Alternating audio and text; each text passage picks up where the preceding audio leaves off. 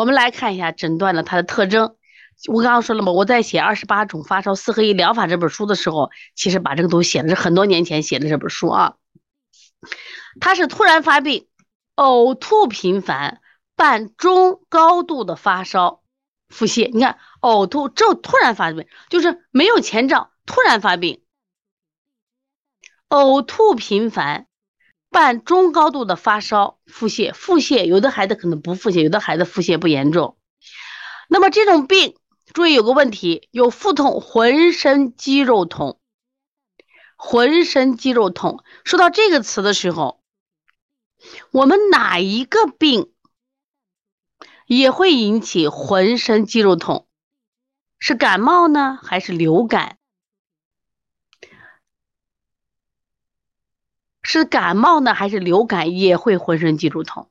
嗯，由于海森第一个答出来了，哎，流感是不是？我们发现流感的时候呀，浑身疼。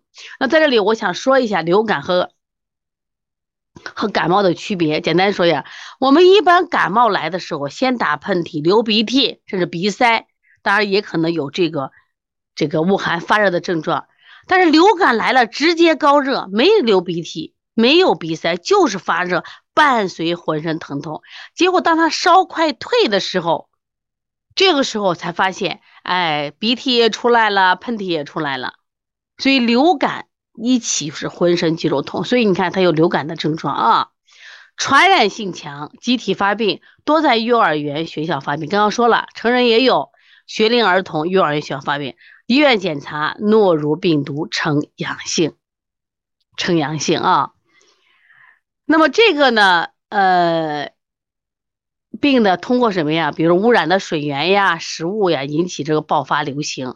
潜伏期呢，一到两天，病程只有一到三天。看见没？本病多可自己自愈，无需抗菌药物治疗。它虽然病来的很猛，但是来的快，去的也快。对人体的危害大不大呢？你别看他又呕吐嘞，又腹泻，还有发烧、浑身疼，但是那就两三天。就过去了，因为自限性疾病自己可以治愈的，你不要去刻意治疗。那刻意咋的？治疗就错了嘛？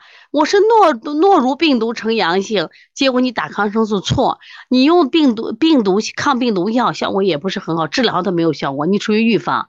那这个时候其实还不如来到了推拿馆，让我们的推拿师通过什么推拿对，比如说。减轻他疾病的症状，缩短他疾病的时间，这就是我们推拿的意义呀。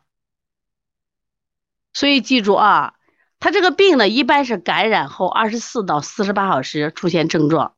你看，儿童患者多以呕吐为主，成人患者以腹泻为主啊，说还是不太一样，把这记住啊。还有恶心、呕吐、发热、腹痛、腹泻都会出现啊，主要是呕吐是最主要的。